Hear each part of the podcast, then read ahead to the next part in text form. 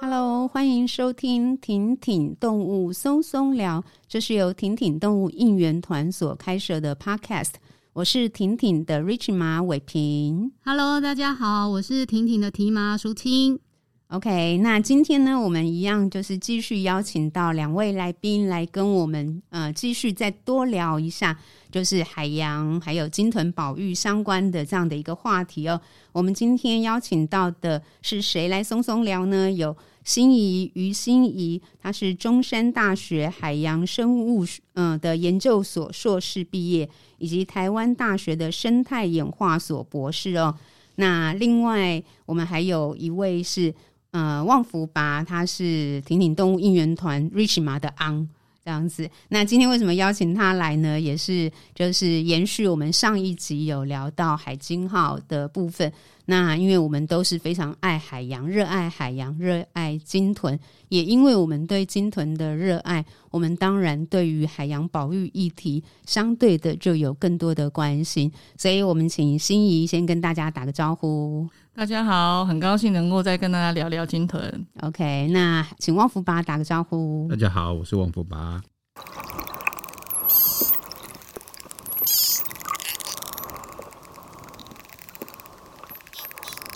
好，那我想要先问一下心仪，就是我们上集有聊到，你是一九九八年的时候搭乘海鲸号，是你第一次在大自然环境之下，海洋上面接触到鲸豚的，对吗？对，OK，那你自己怎么？你是从那个时候才开始爱上海豚，然后决定要以就是鲸豚作为你未来的研究工作的一个标的吗？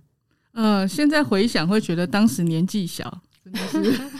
不懂事，对，什么都没有想，就就一直自己就自己推跳海，对。好，我先讲一下，其实我跟大家都一样，就是我是陆地小孩，然后我也是都市小孩，然后我爸妈他们是住在住在新竹竹东的山上，我记得我们跟玉群妈，我们还是隔壁山上的亲戚，没错，对，所以其实我从小熟悉的环境就是山林、稻田，对，这些都是我很熟悉的。然后我大学念生物系。所以我们那时候也是很迷，比如说去山区观察昆虫、抓虫，然后后来还有去饲草的湿地去做海鸟的调呃水鸟的调查。对，其实上我大学的时候是做台湾猕猴的，台山的台湾猕猴的一些行为的、哦、交配的行为的部分。我都不知道你做过猕猴的。对，我本来是做，就是因为我那时候的呃指导老师谢宝生老师，他做猕猴的声音，然后后来也做猕猴的行为。寿山的猴子是很亲人，很容易观察的。嗯，对，所以其实那个时候我是一直都对呃野生动物很有兴趣，但是我没有想到我会来做海。那为什么后来会跳海？真的最大的原因就是因为我大三的时候有一年夏天，我也不知道为什么，我也是跟这个瑞群妈一样，我就是只是看到了一个小小的广告，说，呃，就是澎湖的望安岛的这个海龟的调查，在就是呃海洋大学的陈奕迅老师实验室在征志工，那我就去应征嘛。那可能是因为相关科系的关系，就去就用应征上了，就去澎湖的望安岛待了一个月。好，就去帮忙他们，就是数海龟啊，然后还有做海龟的这个海龟卵的这个测量啊，等等等。但是其实大家知道，海龟也是晚上上岸产卵的。然后，所以我们白天有很多时间可以，除了补眠之外，我们有白天很多时间可以探索附近的海洋。生平第一次在海洋里面游泳，就是看珊瑚礁。嗯。因为小时候我们这种怎么可能去海边？那个爸妈会。骂死！对对对对对，会很紧张，然后会限制很多很多，所以不可能有这个机会。对，那所以就是真的生平第一次在海洋里面游泳，然后浮力啊什么，就是让你会觉得很舒服。而且其实望安岛真的也是一个非常漂亮的地方。嗯。然后那时候也是因为有一些在地的巡查员，就会也会带着我们去，比如说钓小管啊，或者是呃，就是会会在当地跟海洋有更多的接近。所以那时候我就想说，我研究所要念。我要选一个有海洋的这个科系来念.对，所以那时候我就在那边东看看西看看，一个就是海洋大学的，就是海龟实验室嘛，那另外一个就是我就选中山大学的，想说啊，如果那个有时候有一个指导老师在做鲸鱼海豚的声音，那我就想要延续我之前大学的经验，想要继续做，所以他们后来就是很很特别的，就是缘分，就是考上了中山大学海洋生物所。哦，原来 OK。那我觉得跟一般人一样，就是大家应该是从小多多少少都会对鲸豚有喜好，然后会看到一些鲸豚的文章或影片。那我很常提到说，我高中的时候，因为高中真的高中生很苦闷，所以就是那时候看了很多就是台湾的小说啊，或者是一些啊文学。其实台湾有一个自然文学家叫做刘克襄老师，嗯，那他那时候写了一本就是动物小说，叫做《座头鲸赫连嬷嬷》。他就是提到说，呃，有一只座头鲸，呃，它事实上是根据一个真实事件的改编。对，那在淡水河口，它上溯，然后也很多人想要努力帮助它回到大海的这个一段过程。所以其实那那本小说，我不反不知道为什么，我就反复看了很多次，然后我就对里面的这个印象非常的深刻，然后我就觉得。科学家的角色很有趣，他可以，呃，他除了关心动物之外，他也可以真的帮助动物。对，所以就是那时候后来去念研究所，有一部分真的就是这个原因。原来如此。对，那就是跟日群妈一样，就很幸运，那时候我们就变成金盾协会的志工，就跳海了。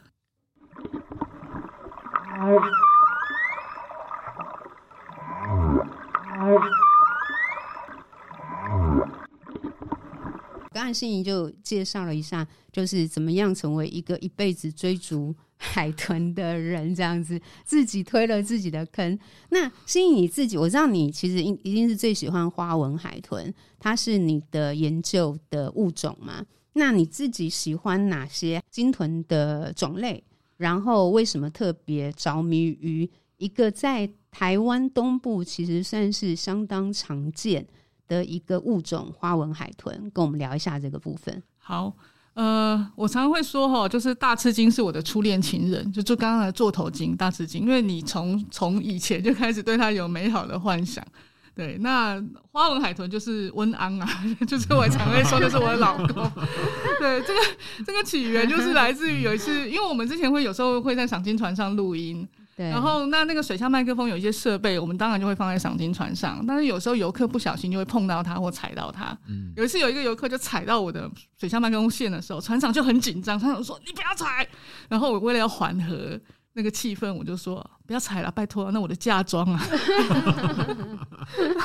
因为其实水下录音器材是非常昂贵的，所以我必须要这样子说。那后来那个船长他们都会打趣，就看到花纹来就会说：“哎。”刚刚来，刚刚来，对，然后我也很乐于，因为他们觉得说，就是怎么会有一个女生，然后就是一每天就追海豚，追到就是就是这么多年这样，所以他们就觉得好像是一种这个呃追求。那我也的确有这种感觉。嗯，那花纹海豚，嗯，其实我非常喜欢它的慢。嗯嗯，对，大家应该都就是去到海上曾经看过花纹海豚的人，应该都会有一点印象，就是。它真的就是慢慢的游，对啊，什么慢慢的飘在海上，慢慢的游，慢慢举起它的尾巴，慢慢的下潜，就是慢。那以前因为我们刚才做调查的时候有拍照嘛，那拍照在还没有数位相机可以就是按一下快门可以连拍十张的年代，以前是拿那个幻灯片一张一张慢慢拍。所以要拍到东西的话，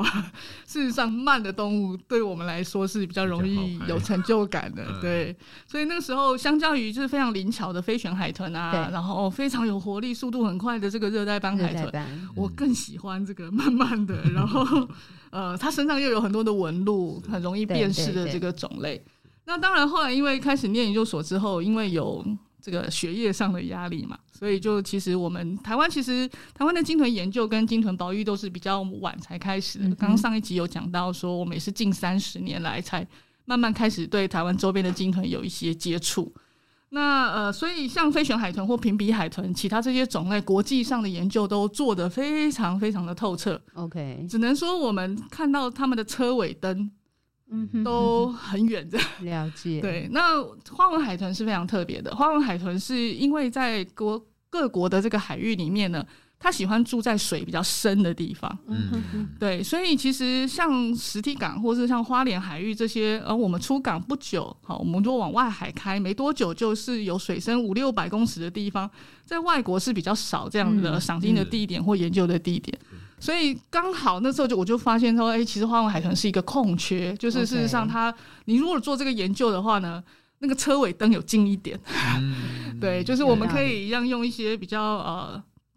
经济的方法，能够去获取一些基本的资料，这样子。了解，OK，很希望那个越来越多人听婷婷动物松松聊。其实我真的有认识他，告诉我说他要去美国奥克拉荷马大学念动物学。就是昨天我才收到一个大学生讯息给我说，他决定要往这个目标迈进，就是。所以刚才心仪提出的那个，就是等于他在做物种决定的时候，其实确实也要一些蛮务实的一个考虑跟评估，就是了。甚至于包含你不只考虑台湾状况，如果你要做这样子的一个研究调查，包含全球性的现况，或者是。也反过来这样讲好了，因为既然花纹海豚是台湾海海域相对来讲反而比较出现很多，可是却我们不了解它，对，对我们不了解它，然后全神秘，对对，全球也不了解它，所以如果说你愿意，就是像心仪他选择投入花纹海豚的研究，等于你就是为台湾也为全球开启了，有点像是拿个拿了一个钥匙，然后去试图的去。开启那个我们人类对于花纹海豚更理解的那个可能性就是了。是对，OK。那花纹海豚还有什么样子的特色啊？你这么有兴趣？除了慢之外，对，它有一个很特别的地方是，它是完全吃鱿鱼的。哦，如果各位有机会以后在海上看到，或者是你在其他机会有看到它张嘴的话，它没有什么牙齿，它的只有下颚可能只有呃六到八颗。嗯、一般的海豚，大家印象就是哇，牙尖嘴利，对 对对，对就是满满的牙齿，有一百多颗。花纹海豚跟其他的喙鲸很像，它只有少数几颗牙齿。嗯嗯，那所以它张嘴的时候特别特别的可爱，对，就是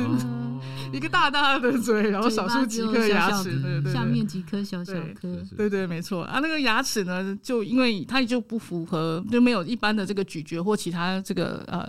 掠食的功能，所以它基本上它吃鱿鱼，鱿鱼经过它的时候，它就。就整个吸进到它的胃里面去，慢慢的消化。嗯、对，那所以呃，花纹海豚它可以潜到蛮深的，好，到现在夜行性的，对，它是夜行性的，嗯、对。白天我们很常就是看到它就是飘在那里，飘在那里休息。对，那后来慢慢做几年调查之后呢，我发现花纹海豚另外一件我，我我大家都，我现在有时候在赏金船上也会跟大家分享，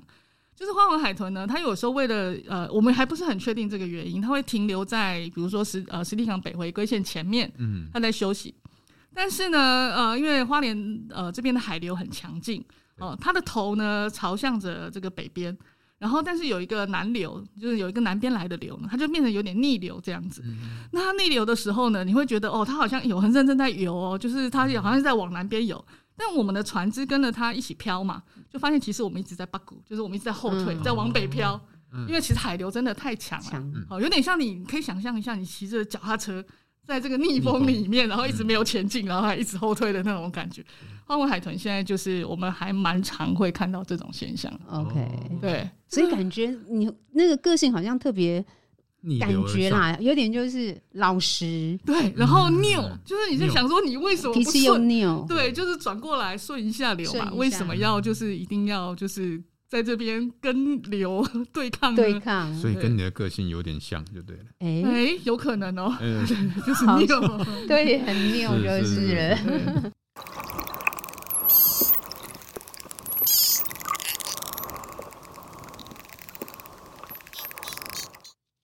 全球大概有多少海豚的种类？那台湾大概又有多少种这样子？嗯，全世界目前大概是九十种上下啊因为它不断有新的种类被确认出来，就从原来的种类被独立分出来。嗯，那台湾呢，目前是三十二种到三十三种。OK，对，就其实其实台湾是超过全世界的三分之一，之一对，所以其实呃，像我们刚刚有提到去海青号出海的时候，你会觉得哇，好丰富，是对。其实之前呃，在早期的时候，周老师也有请呃外国的鲸豚专家来实验室教大家怎么样去做野外的观察跟记录。那个时候的鲸豚专家都觉得你们台湾真是太好了，怎么会短短的出航一天有这么多的鲸豚种类可以观察？得天独厚，对其实那个某一部分也造成我后来的困扰，因为台湾的种类东岸太多了，Okay. 所以我要收集一个种类的这个数据就变成非常长的时间。嗯嗯嗯，对，因为其实你同时一天里面，我不会只都只看到花纹海豚。对，我有时候我我今天要分分一点精力给飞旋海豚，然后还有花纹海豚的好朋友浮饰海豚，嗯，等等。就是当然，你也可以说，你如果撑得久的话，你做了五年、十年，你可能一次有好多种类的基础资料，嗯嗯，对。但是当你在累积一个种类的单独的资料的时候，它就比较慢，嗯嗯，对，了解了解。那因为我们熟悉心仪的朋友们啊，都现在心仪已经拿到博士学位了啦。在心仪拿到博士学位之前，真的历经了有点漫长的岁月，怎么会这么长的时间啦？嗯，我先讲一下，我自己也不是很爱念书的人，好老实哦。所以 比起就是呃很多很精实的我的学长姐或学弟妹，对，就学弟妹都比我早毕业，这样我不真的不是那种就是呃早上八点就会开始工作到晚上十二点的。对，我其实跟海豚一样，我有我的作息。那另外一个很大的原因，事实上是，呃，我开始念博士班的时候，正好花东海域的鲸豚的相关的研究已经没有经费了。哦，坦白讲就是没有钱，所以我所有的都要调查的方式呢，大部分要想办法，要就是透过呃实验室的资源找申请钱。所以我第一年大部分都在申请经费，啊都没有上。然后第二年就开始往民间的经费开始找，OK，对，所以包包含呃比较熟的人朋友可能会知道我拿过 Keep Working，就是呃 Johnny Walker 的这个呃资助计划，嗯，然后我也有接一些博物馆或者是呃像呃观光局东东莞处的一些研究调查的案子.对，所以我必须要花蛮多的力气去呃做其他的事情，然后找到一点钱来做我的调查。不会啊，那个通常也会也会就是培养一些十八般武艺。对，这个人生的路，我是觉得没有白走的。了解，OK。然后，所以你等于是花，就是第一个就是先遇到经费上面的困难，对不对？是。然后就如我刚刚说的那个海豚的，就是种类多，是对，所以呃，你每一个种类的累积的资料速度就慢。嗯，然后我们又因为经费的关系，没有用一些比较高科技的方法去做调查。像各位很熟悉，知道说我们有用所谓的照片辨识。对，哦，照片辨识是后来呃多罗满和黑潮海洋文教基金会协助我们才有两个研究样点的资料。嗯嗯，对，包含我在海金号，然后呃多罗满协助拍照，就是花莲的这个部分来做比对。然后呃，其实如果说这个是一个很有钱的研究计划的话，他直接可以买一个卫星发报器安装在在金豚的身上。对，但是我们就是用比较缓和，第一个不侵入，第二个是比较慢的方式，就是我要用一小块一小块的拼图去拼。嗯嗯。但是我做到第三年的时候，我突然发现，我不是拼五百片的拼图。我在我抽到了一盒一万片的拼图，对，就是你可能要跟大家说明一下什么叫 Photo ID、哦、那个照片辨识是，呃，一般的就是大家你如果拿出你的身份证啊，就像我们现在有时候要去领货或什么之类的，你拿出你的证件的时候，上面都会有一张你的大头照。那人类的大头照呢，就是我们的人脸，或者像你的指纹，可以代表你个人。嗯、那鲸鱼海豚呢，我们没有在它身上做记号，所以我们用的是它天生生现在身上有的这些特征。那我们就把它拍照下来。那大部分的海豚，我们都是使用背鳍啊，因为背鳍就出来呃呼吸的时候换气的时候，它的背一定会露出水面。那像少数像大翅鲸呃或者像抹香鲸，我们是用尾鳍啊，这是比较好的这个辨认的这个大头照这样。所以我们就是一张一张的拍照，然后每一只呢给它一个编号。那当然呃。花纹海豚它有一个很有趣的地方，是因为它左边跟右边的花纹会不太一样，哦，所以还要拍完左边，然后还要拍右边，对，所以就有点像是，譬如说我去夜市。然后拍一大群人，然后我每我每天每天拍，然后我要去用照片去辨识这个夜市里面有哪些人是重复出现的。对，谁是每天都会来逛夜市的？了解，就是谁是游客，一年才会来一次的？单纯用照片是这样子。哇，这真的是大家可以想象吗？那个工程之巨大，这样子。呃，感谢很多朋友都一路上帮忙啊，因为其实大家知道，这个最愉快的事情就是在海上拍照。嗯。五分钟你会制造一两千张的照片，是，但是那一两千照片，一两千张的照片回来电脑之后，就是我们漫长的痛苦。的开始。对，所以其实我们到去年在人工处理照片的部分，我们还在处理二零一五年的。哦，你拍来不及，就是来不及后面的做辨识的比对啦，这样这样。然后我刚刚问说，我很幸运就抽到一盒一万片的这个。拼图呢，就是因为呃，我后来才知道，呃，我们其实东部海域的花纹海豚，事实上这个族群非常的庞大，嗯嗯嗯，而且透过后来包含其他实验室里面的呃，就是其他的同事他们去做他们身上的这些 DNA 的分析，哦、呃，就是包含日本的、台湾的、菲律宾的，就是这个西北太平洋的这些呃资料去分析呢，发现他们是一个大的族群。这个意思呢，就是说我们花莲海域的这个花纹海豚呢，呃，可能会去日本晃一晃。哦，然后再顺着洋流呢，去菲律宾度假一下，对，所以大家可以想象，就是它并不是呃这么长时间的一直停留在我们台湾的东岸，所以我们嗯不像像海龟点点名啊，或者像台湾西部的白海豚，是。它事实上它很容易一直遇到呃重复看到的个体，好，就是你你就像刚刚说夜市里面你会一直看到同样的客人，嗯，但没有东部就是来来去去的，对。很像花莲东大门的夜市一样，是就是每一年可能你会看到它一次两次，对，蛮有道理的。是，所以其实这种大族群的呃个体辨识呢，它事实上呃很困难，真的很困难。因为第一个资料量大，所以我每看到一只的时候，我要先确认它是不是前面五百只。我才能把它编号编成五百零一只，是，对。对。对，所以其实到后面的越到，其实我们到呃五百号以后，就是非常的困难了，对。但是当然这几年我们做了很多的改善，包含呃特征比较确认的，我们才进资料库，那也包含我们现在开始使用人工智慧 AI 的系统去呃协助我们做快筛，嗯哼，就是方法是要不断的去更新的，对，嗯，所以大概就是这样子的状况之下，我就就是一年接一年的。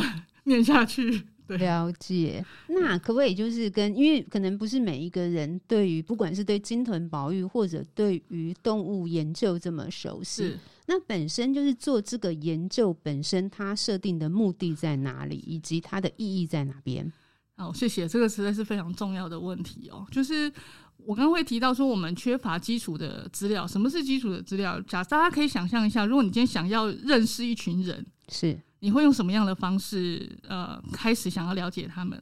我之前很常举例五月天，就是譬如说，呃，你第一个会知道他们想要知道他们在哪里出现，好，他们出没的环境，然后他们为什么出现在那里，好，就是这个是这两个。所以赏金船上它提供了非常多很好的资料，就是我们每一天出航的时候遇到花纹海豚的时候，我们就会同时记录，哦，记录它几点几分在经纬度在哪里一个出没，然后呢，他现在在从事。什么事情？比如说他在休息，哦、嗯呃，他可能在跟其他的呃海豚在在打打架，或在交配，哈，或者他旁边有带了一只小宝宝，好，这事实上我们就可以之后回推说，什么样的季节里面最常看到妈妈带着海豚宝宝？那这个就是育幼区，嗯、这个对于后续的这个金环保育都是会非常的重要，因为大部分的野生动物两件事最重要，第一件就是吃，好，一定要吃得饱。第二件就是生，好，就是一定要生的多，好，这样子呢，大家才就是这个群的延续，对，这样的野生动物才能够不会越来越少，这样。所以我们在这两件事上一直是努力去想要知道说，就是他们在哪里吃。那吃，因为晚上嘛，我们目前看不到，但是国际现在有蛮多发报期开始结果研究结果出来说，的确我们华东海域是应该是符合他们吃东西的地方。对，那第二个就是我们开始找他们生小孩的地方，好，所以我们看到这里常常夏天都会有新生儿的这个花纹海豚的宝宝。那接下来呢，就是我们想要再认识它的话，其实这也是很多是在赏金船上的这些弟弟妹妹哈，很多小朋友，小朋友很厉害，他们都会问很多很刁钻的问题。对，他们会问我说：“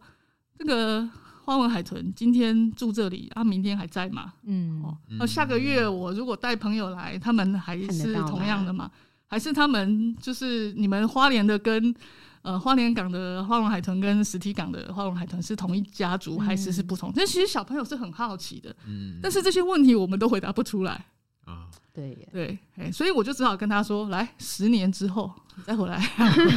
对对对对，你回来你，你答案了。对对对，十年给我十年的时间，当初应该说三年就好，没有想到真的一次真的就十年。对对对，那年纪呢？年纪你们分得出来吗？呃，现在大致上哦，哦，这是一个很好的问题哈，因为其实花纹海豚它小时候生出来是灰灰的，呃，对。然后慢慢会长黑一点，嗯，然后呢，它慢慢长大之后，因为跟旁边的打架，或者是跟对跟猎食它的食物打架，所以它会身上留很多的疤痕。是，所以年纪越大的，它身上会刮得越来越花，嗯、然后慢慢的，他的体身体也会越来越白。嗯、这个是他几个不同的阶段。嗯、所以呃，体表呢，稍微可以外观可以看得出来他沧桑的程度来判断，嗯、包含体长的大小。是，但真正我们想如果想知道岁数的话呢，有两种方式，一种是。呃，看它骨头愈合的程度，这跟人类一样嘛。小孩子就很多软骨。那像花纹海豚的胸鳍，哦，就是像我们人的手一样，哈、哦，它事实上跟人很像哦。就是如果你的腕骨或者是你的指骨有愈合的，呃，到什么程度的时候，大概可以判断你是几岁。嗯哼哼。哦，那真的最准确的方法就是我们还是用牙齿去做切片。嗯。牙齿切开染色之后，就会像树的年轮一样，有一轮一轮的。嗯。对，所以就可以精确去算说这个花花纹海豚现在大概是几岁。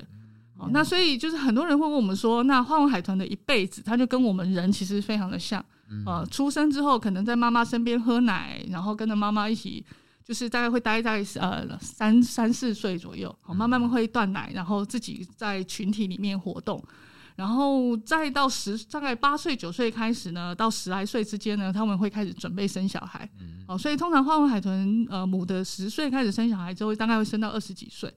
哦，就是会有这段时间可以让它就是呃可以繁殖后代嘛。嗯、然后接下来呢，大部分我们现在看到花纹海豚的岁数在野外，呃，以搁浅来说，大概就是大概三十几岁到四十岁是最大的年纪。OK，好，最老的吗？最老的，老的，对 okay, 对、嗯、对，所以。呃，这个部分就是我们目前对他们的了解，大概生活的状况就跟就跟人类的某一部分的生活史是很像的。像的，对。老师有问题，我忽然想到一个常年其实我很疑惑的，为什么花纹海豚它会小时候就是它身上会有很多痕迹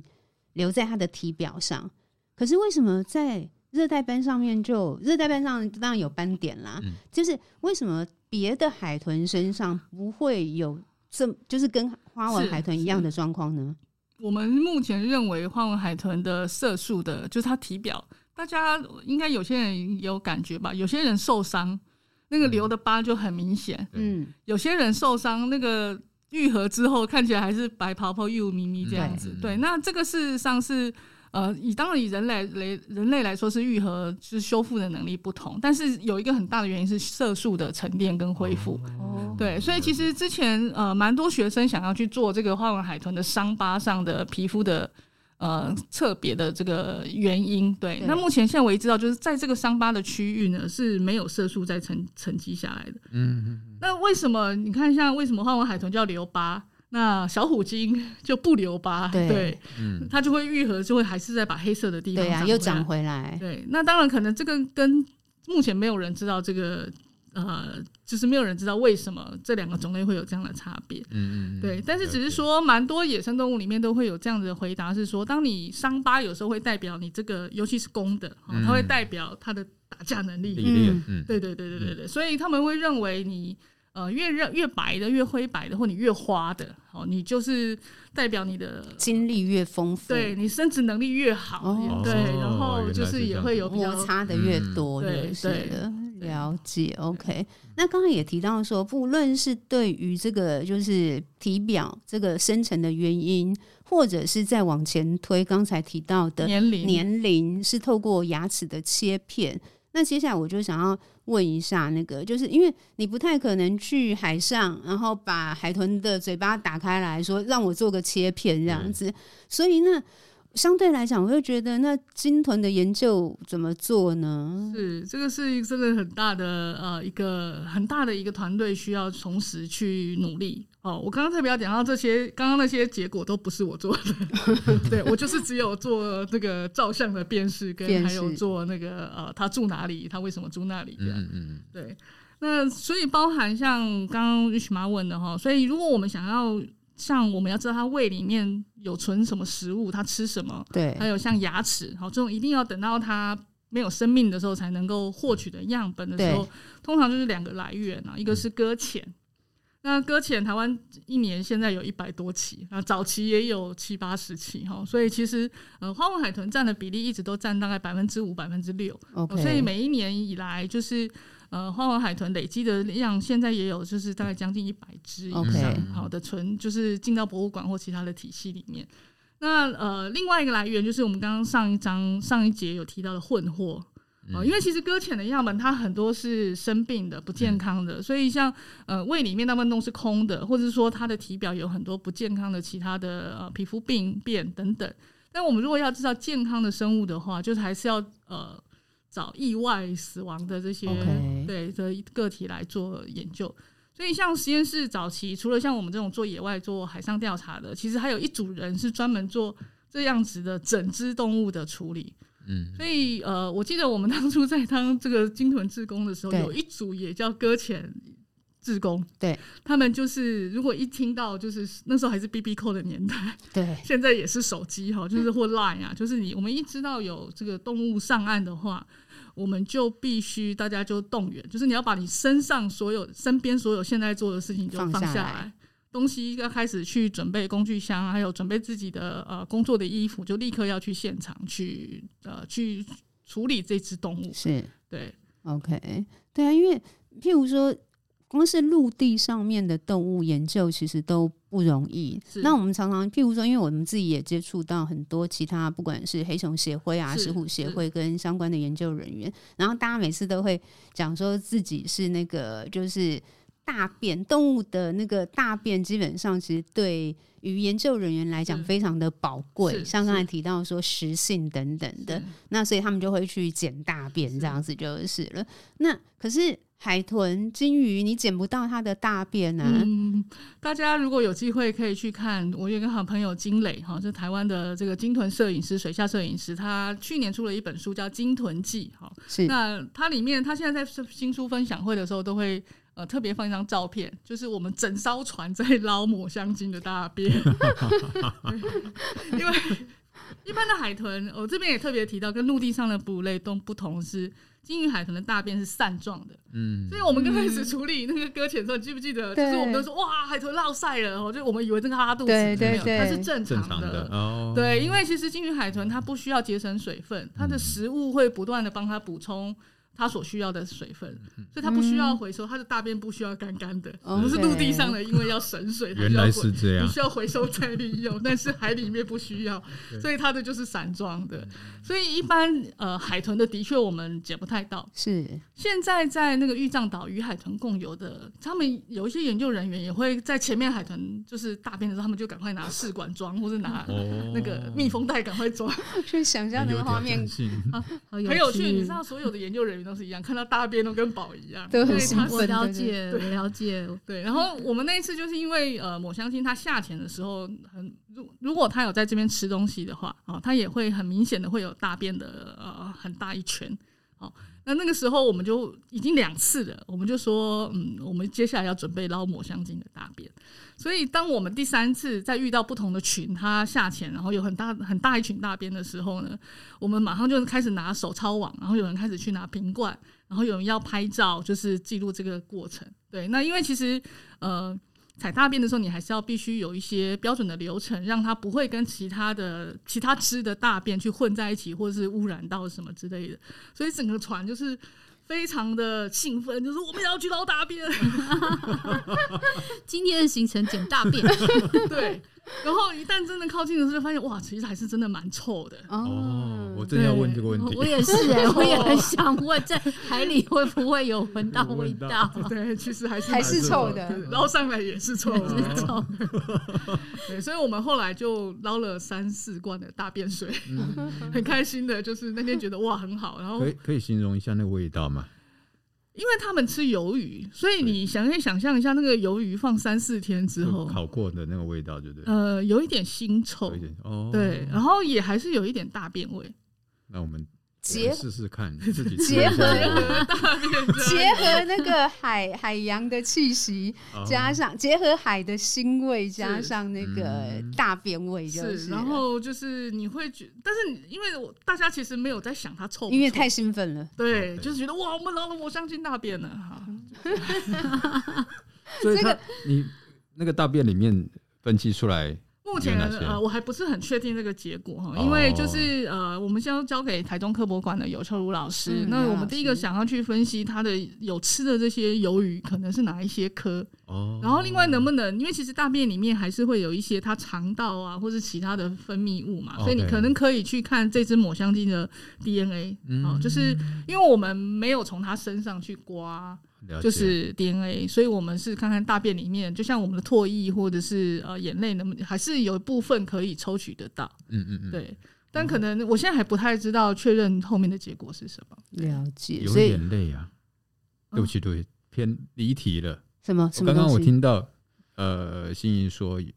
抹香鲸他是说的眼泪眼泪可以采取到就是陆地上的哦，陆地上的地上对对对。哦。其实呃，鲸鱼、海豚它们眼睛也会分泌一些。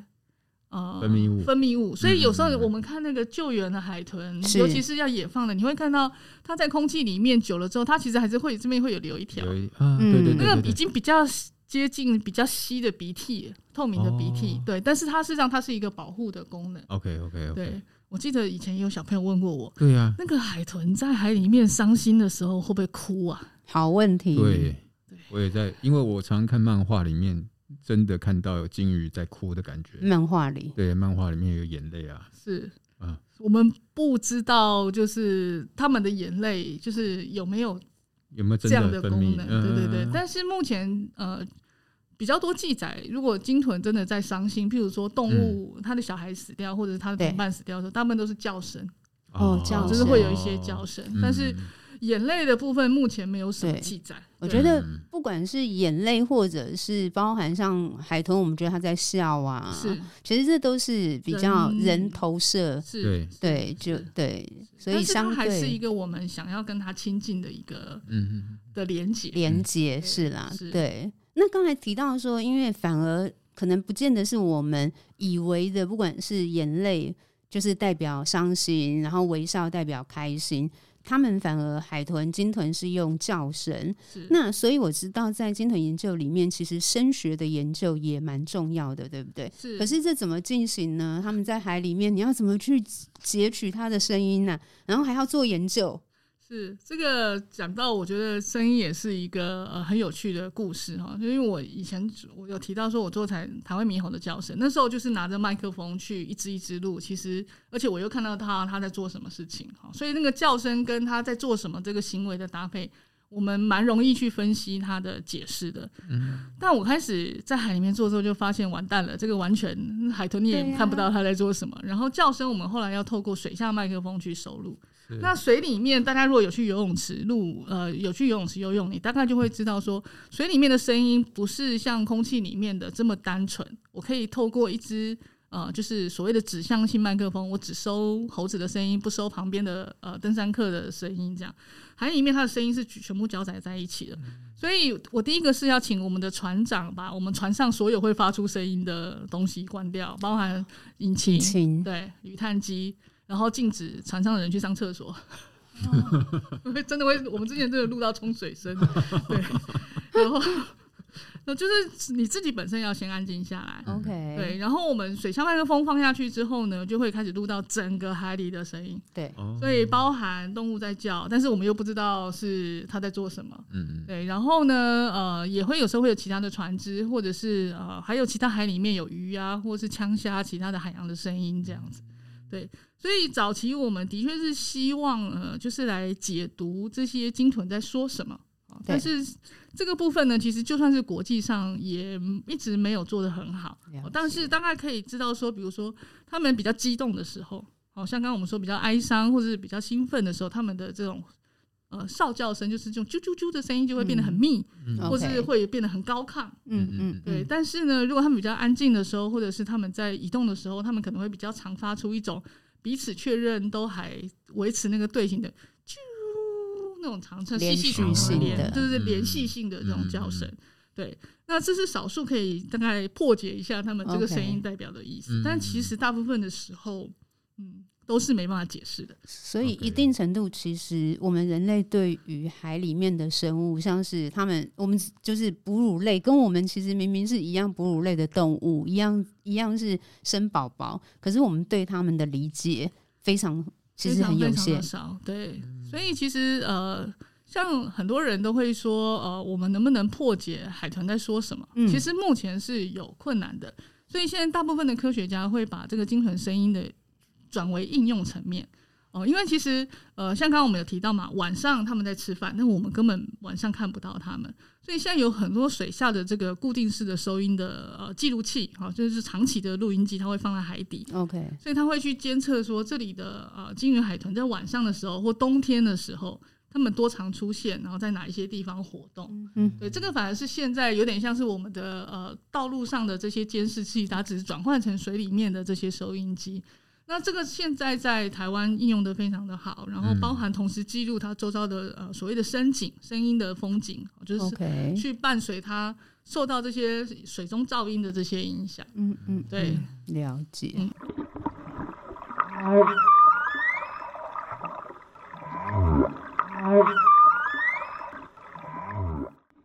其实前面有提到，就是搁浅的海豚，其实相对来讲也是研究可以就是产生一些研究的成果的一个来源。那我想要聊一下，就是搁浅海豚的部分啊，就是我们知道在每一个国家的面对的做法不一样，甚至于我身边，我觉得我隐约有观察到，其实大家的立场就甚至有点不太一样。譬如说，救到一只年幼的海豚。到底救不救？救下来之后的，就是等于因为每个人考虑的点可能不同嘛。一一般大众当然都会觉得救嘛，因为你看到的就是眼前一只动物，你有能力如果帮他，你为什么不试着帮他？当然要帮。可是某些就是学者或者长期在这个领域的，他考虑到的可能是更多他长期背后的一些其他的考量因素。所以心仪可不可以跟我们快速的聊一下这个东西？好，嗯，其实我们尊重的一个最大的原则就是动物福利啊，就是其实我们还是不是只有野外的还活着这些，我们希望它过得好，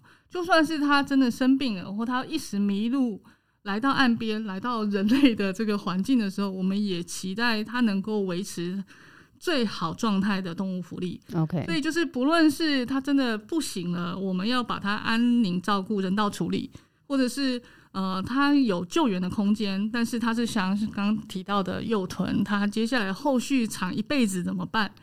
我们最大的指导原则呢，应该就是它怎么样是对动物最好的。嗯嗯，了解。所以那当然各个国家就会有点不太一样，像纽西兰、澳洲，他们基本上就是不圈养动物。OK。所以前阵子，去年有一个很有名的是，他们有一只小虎鲸的小宝宝，哦，就迷路了。然后就搁浅了，然后他们要照顾它，但是整个纽澳都没有救援池，嗯，没有后送的救援池，所以他们就在海边就圈了一小块地，OK，然后紧急的去做救援。那时候是希望能够在野外找到他的妈妈，然后让他回到这个群体里面去。是，但我们都知道那是非常非常的困难，因为那里的虎鲸来来去去，它不是固定一直住在那里的虎鲸，它跟之前美国西岸的例子是不一样的。OK，所以基本上像这样的状况之下呢，呃，这个。最后，小虎鲸这个虎鲸的体力也越来越差哈，因为当时这个在他们当地也引起很多的讨论。在你要要人道处理，大家都不忍心。对对，而且虎鲸的在台就是全世界的这个保育状况，其实虎鲸是受到比较多人类的影响的。那所以不管在保育上的考量，或是人道上的考量，大家不忍心。但是要去找妈妈，季节也不对，然后你也找不到这种野生的族群在哪里，所以这个到最后是还是在呃动物的体力急剧下降之后，动物本身先走掉了。嗯嗯，了解了解。对，那所以其实呃这样子的每一个案例其实都是一个挣扎，所以大家可以看到，其实我们这几年呢，台湾尤其像金豚协会，它这边在处理搁浅的动物的时候，它有一个指导原则，就是。我们把动物收容进来，因为它真的看起来如果有有一些健康的状况，我们就会收容进来，然后我们会赶快的帮它做各种检查，哦，就是包含抽血、超音波，然后还有去量它的听力，看确定它会不会吃东西等等。如果它看起来一切都正常，体力也稍微恢复了，那可能我们会判定它是因为迷路，或是某一些呃，只是一时一时的不舒服，所以它搁浅了。这种我们会尽快让它回到大海里面去，嗯，因为我们没有更好的地方可以养它，对，对你养越久，它可能对它来讲就是越负面的影响，对。对。那另外呢，我们这几年也一直在推所谓的人道处理，嗯，哦，就是过瘦的海豚，OK，然后或者是甚至很多幼豚，我们现在也是会就是像呃，像我们刚刚提到花纹海豚的幼豚，它可能还算好养，我们也还算理了解。但是像如果是另外一些种类，有些种类它是非常害怕，嗯、就是它是深海型的，嗯、它更怕生灰鲸之类的，或是对诸如抹香鲸、小诸如抹香鲸对，对，所以它基本上你养它，它就是一直处在一个，嗯、对，它一直处在一个惊吓的状态。嗯、这种状况就会呃会在它身体状况很差的时候，我们如果初步判定过瘦，或者它有很多呃，我们有遇过有一只鲨鱼把这个整个背部咬掉的，嗯，哦，这种我们就会呃。在地方政府的这种豆保单位的兽医的协助下，就会人道处理。了解，这个是呃特别会跟大家呃强调的是说，其实上这个是对动物好。是对。那当然也以台湾的整个整体的这些呃野生动物的救援的资源上，我们没有办法投入太多。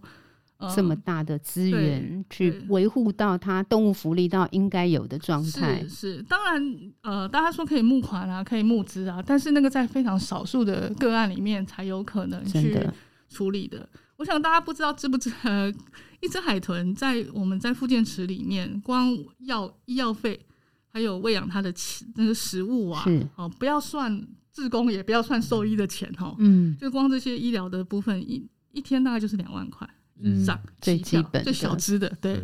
对，所以一只动物进来，呃，一个月它可能就会就会烧掉这个县市政府它所有的这些呃救援的经费，对对，救援的这些临时可以动用的经费。理解，对。哦，刚才提到一个很重要的，我觉得这个就是可能也是我们身为喜欢动物的人，有时候要自己警惕自己的，就是。真的要尊重专业，因为刚才心怡提到。侏儒抹香鲸是非常胆小害怕的，也就是如果你真的是救援到，可是可能，然后假设他就是身体状况也真的很已经不好了，你每延续他一天，你我们人类跟他所有的接触点的每一分钟，他只是更痛苦，因为他已经身体不好了，然后我们还一直让他处于极度紧张。那这个时候，也许基于专业，就是对。嗯，鲸豚这个动物生理行为，还有这个物种的理解，专业的专家也许会做下人道安乐的判断。可是，可是，譬如说，有时候我们会因为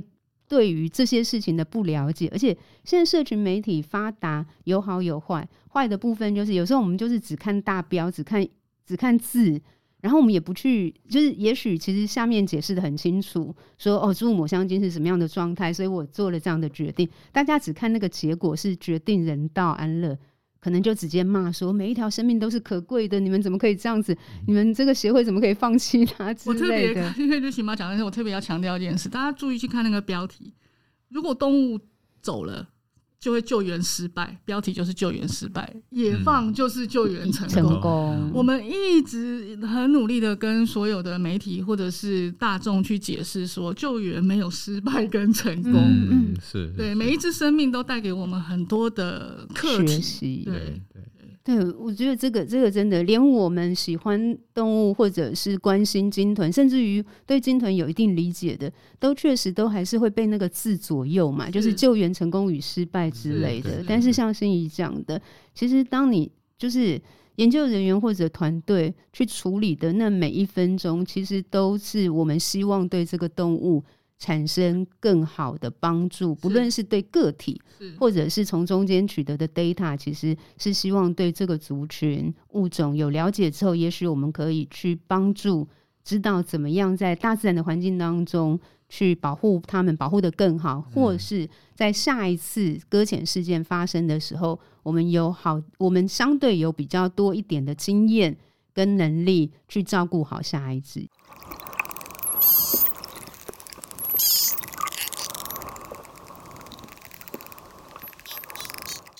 最后，可不可以请心怡快速的跟大家就是讲一下，说可能我没有办法就是深聊了啦，但是至少丢一些就是对于喜欢动物、喜欢鲸豚以及也关心海洋保育的一般大众，跟我们分享一下，目前就台湾的环境之下，鲸豚保育或者鲸豚在海洋当中这个环境里面，他们可能遭遇到比较多的问题困境在哪边？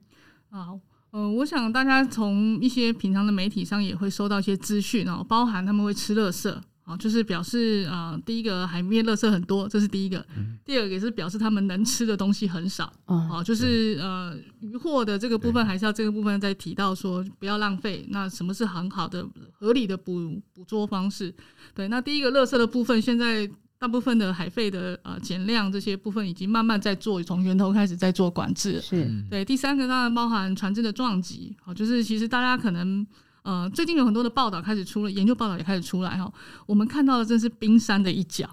哦，就是大部分动物被撞到之后，它可能受伤，然后它就如果假设它死掉，它就沉下去，对，很少有机会会飘到陆地上被人类发现，对，哦，所以少数我们看到这些是船只撞击的，事实上是呃，就是真的是冰山的一角。然后还有包含污染物，像我们的搁浅的样本里面，现在台大兽医系也分析出来说，还有。呃，就是有一些我们嗯纳米汞啊，这相关的一些，嗯、对对对，纳米银，然后汞这些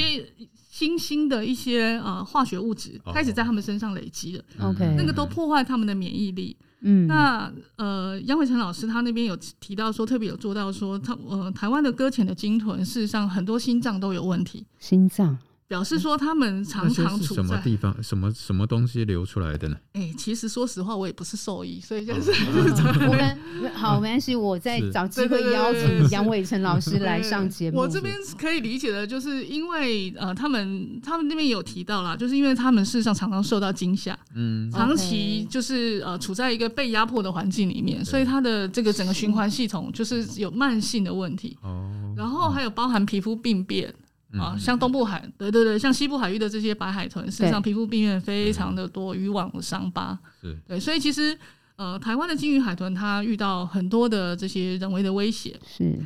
但我特别要提到一件事情，就是呃，我们大部分现在呃鲸豚保育的主力。关注都是在白海豚身上，当然白海豚它非常的危急。然后另外露脊鼠海豚近几年，因为整个西北太平洋也是大家都在轮流搁浅越来越多，然后搁浅频率太高了，是已经高到一个它现在是台湾最常搁浅的种类的前三名，是。这几年来一直都是。对，但是大家都是等到来不及了才开始去找问题。然后都已经等到剩下二三十只，像呃加湾鼠海豚啊，或其他的地方的，像呃其实那个南方巨流型的虎鲸也是一样。当其实剩到一百只以下的时候，人类花很多的力气都会是很辛苦的一个过程，因为它的威胁已经太大了。所以那些威胁又来自于人生活所需。好，所以其实我们这几年一直在倡导另外一个是。就跟健康一样，你要在它还可以，然后有一点出问题的时候，你就要及早发现、及早治疗、及早补救。嗯，对，这个是我目前针对就是台湾的金豚保育的部分，我特别想要提出来的。了解。不要因为觉得说哦，这个种类现在看起来很满海都是，嗯、像我跨湾海豚、飞旋海豚，事实上他们各自都遇到了不一样的问题。没错，对。刚才提到那个，就是有，就是除了我们知道的海废垃圾，就是那些像汞或者其他的污染物，那个跟我们，我现在只是想说，我们可以做什么？我想说，我们少那个换手机频率低一点，会不会也是一个帮助？这个整个对地球一定都有帮助，对不对？对就是像我们，就是我觉得可能我们在一些物质的使用上来讲，我们要更去。理解说，我们所有的废弃物，基本上不论你怎么再生、怎么再利用，只要创造啦，应该说一个物质创造出来，其实它就已经产生了一定程度的负担，就是了。老师，我有问题，就是到底夏天擦防晒油这件事情，哦，好问题，到底是去海边？最好不要擦，还是怎么样？呃、珊瑚礁区域的这个防晒油在水里面就是会溶掉一些物质哈，那个对珊瑚礁里面的珊瑚或某一些鱼类和无脊椎是不好的。它没有直接影响到鲸豚啊，但是它会影响到海洋环境的，就是呃其他的生物。对，所以其实现在有一些是推说有一些就是不太容易分解的防晒乳，这是有的。啊，所以特别去买，你去注意的话，就有那种呃不伤珊瑚礁的呃，嗯、对，的防晒。另外一个，其实我们也希望大家都很健康，所以有一个方法是物理防晒，你就穿长袖。嗯，对，其实水母衣或其他的方式，你有很多的方式把你自己包的密密麻麻。这个好适合我们现在哦，你知道年纪大了，所以没办法穿比基尼了。是。对，事实上，呃，像刚刚他刚刚瑞雪妈也有提到，就是我们其实，在蛮很蛮多生活上的这个部分，我们都可以去注意自己的行为是不是有啊、呃、影响到呃环境。对，不光是呃海洋环境，但是其实只要我们看，像我一阵子就非常的挣扎，因为大家知道那种 pile 就是有一种衣服的材质，它很轻很软又很好洗，对，冬天的很保暖，但是它会掉很多那个塑胶纤维。哦，据说每一次洗衣机就是每一次每洗一次，它都会掉把几万条的塑胶纤维，溶随着下水道到水里就我们也感觉我们看不到，不知道，对，原来如此。对，然后我那一直就在想，我的那些衣服要怎么办？哦，对，所以有好多从我们上一集提到的，就是真的，我实在就是不要太常去吃吃那种饭店那种大大排档，就是很豪华的自助餐。因为刚才其实我们在在也有就是在别的时间有聊到嘛，有一些小螃蟹。可能是在，其实，在真正的海鲜餐厅，或者你自己去海鲜鱼市场，你不会去买那种没有肉的小螃蟹，嗯，但是反而会在自助餐，它为了营造多样性，所以它进货的时候，其实它是可能相对它不会低价，对它低价，对品质差的这些海鲜，反而让一些螃蟹来不及长大就进了自助餐，然后进了大型的自助餐，说实在，可能也没有什么人要吃的情况之下，就浪费掉了。对，所以生活里面真的是有蛮多各式各样对可以做的事情，抵制它，抵制它，不要去吃。对，就是就是大家自己多留心啦。我们可能也没办法一个一个提出来跟大家讲，但是其实现在有这么多。这方面议题的探讨，大家愿意的话，就记得这样的文章稍微点进去看一下。然后，像我们也有朋友那个嘉荣是在澎湖做那个，就是食鱼文化，对，就是大家都可以，他们做的也很好，就是大家可以多多一些关心或者多一些接触啦，对。我也特别请大家帮忙，是如果各位真的呃经费可以的话，就是生活还可以的话，多多赞助这些民间团体。是，对我现在已经很重要。对对对，我相信不只是挺挺动物，还有就是像刚刚讲的这个呃年年有春，然后还有包含中华精神协会、黑潮海洋文教基金会等等。啊，就是你如果没有太多的时间可以直接参与的话。你一些小小的经费、固定的捐款，他们就可以去聘请专业的人去支持这些专业的人，然后持续去为这个议题努力。对，谢谢心怡帮我开个头啊！邀请就是有没有企业愿意赞助我们挺挺动物什么什么聊？我也可以帮大家做口播稿啊，这样子 我们也可以那个学学仿效一下那个厉害的 podcast，他们是怎么经营的？就是请大家可以给我们一点点小小支持。那。毕竟大家知道，就是婷婷的存在，就是为了婷婷动物，就是。是但我们又是自己很喜欢，就是搞成社会企业，所以 也是还蛮痛苦的。所以企业是可以，就是邀请大家赞助的哦，这样子欢迎大家、嗯。欢迎赶快来留言，谢谢。如果有赞助意愿的，请直接讯息给婷婷动物应援团，由 Rich 妈亲自为您服务，这样子。谢谢心怡帮我们开这个头，这样子。好哦，那今天时间其实真的聊不完呢，就是很多议题真的只能碰触到，也没办法深聊。但是就是当成大家的一个窗口吧，这样子。那我们今天非常非常开心，请到心仪。然后其实心仪真的也很忙，我们都很忙，我们也好久没有好好聊天了，这样子。所以也算是。拜那个开 podcast 所赐，这样给我们的一个，就是从上集到这一集，我们有一个两个小时的聊天机会。那所以就希望大家可以自己从自己的身边开始多亲近海洋，了解海洋，然后嗯、呃，在我们能力可及的地方，也为可能我们的海洋整个环境，也许多多做一点什么事情，或者不做一点什么事情。嗯 OK，好，好，那再次谢谢心怡了，谢谢心怡，谢谢。大家，谢谢旺福爸，谢谢谢谢谢谢，谢谢大家，拜拜，拜拜。